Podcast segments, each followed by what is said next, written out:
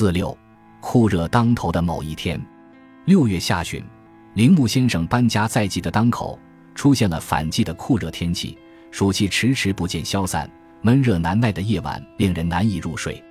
在地区综合援助中心内，为预防老年人出现中暑情况，工作人员们每天挨家挨户的拜访，提醒老人们注意防暑降温。其中一名工作人员边说着“铃木先生应该没事吧”，便拨通了他家的电话。不想，电话那头的铃木先生状况异常，工作人员顿时紧张了起来。我头晕，动不了了。铃木先生出现了晕眩的症状，只得躺着，没法起身。现在天气这么炎热，也不知铃木先生有没有及时补充水分，还是去他家看看吧。一名持有护士执照的工作人员携带血压计、测量室温的温度计、体温计以及缓解中暑的口服补水液向铃木家赶去。在室外行走的时候，我们能感受到强烈刺目的阳光及逼人的酷热暑气，让人不禁头晕眼花。一想到铃木先生的房间没有空调，担心更甚。我们走得大汗淋漓，不时擦拭淌落的汗珠。终于到了铃木家，铃木先生总是待在二楼。以往我们到访的时候，会在一楼玄关处大声呼喊他的名字。这一次也像往常一样，护士大声叫着铃木先生的名字：“铃木先生，铃木先生，铃木先生！”大声朝着二楼叫唤，直至重复了三遍，也未有回音。咦，是不是不在家？怎么回事啊？以往。只要一听到叫声，铃木先生就会从二楼的房间内探出头来，但这次叫了这么多声都没有任何反应。铃木先生，我们上二楼来了哦，你没事吧？护士急急忙忙地走上通往二楼的楼梯，上到二楼后，立刻就看到了铃木先生平常待着的房间，但却不见他的身影。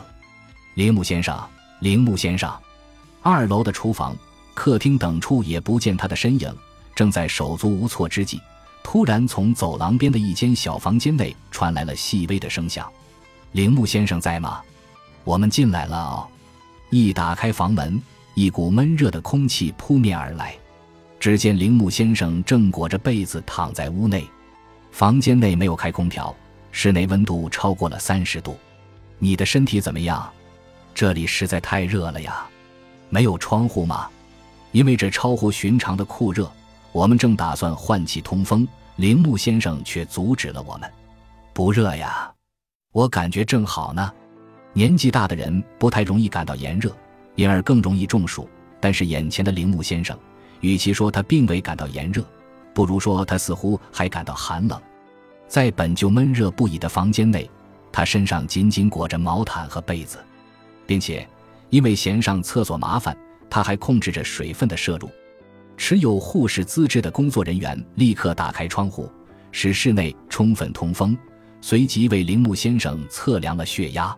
结果显示，血压比往常要高。为测量血压，卷起铃木先生的袖子时，我们看见他的手臂上有多处淤青。晚上想去厕所，正提起步子的时候，一下子感到一阵头晕目眩，随后就摔倒了。所以我尽可能不去上厕所了。铃木先生表示，自己在屋内行走时屡次出现眩晕的症状，并多次摔倒，手臂已撞成紫色，肿痛不已。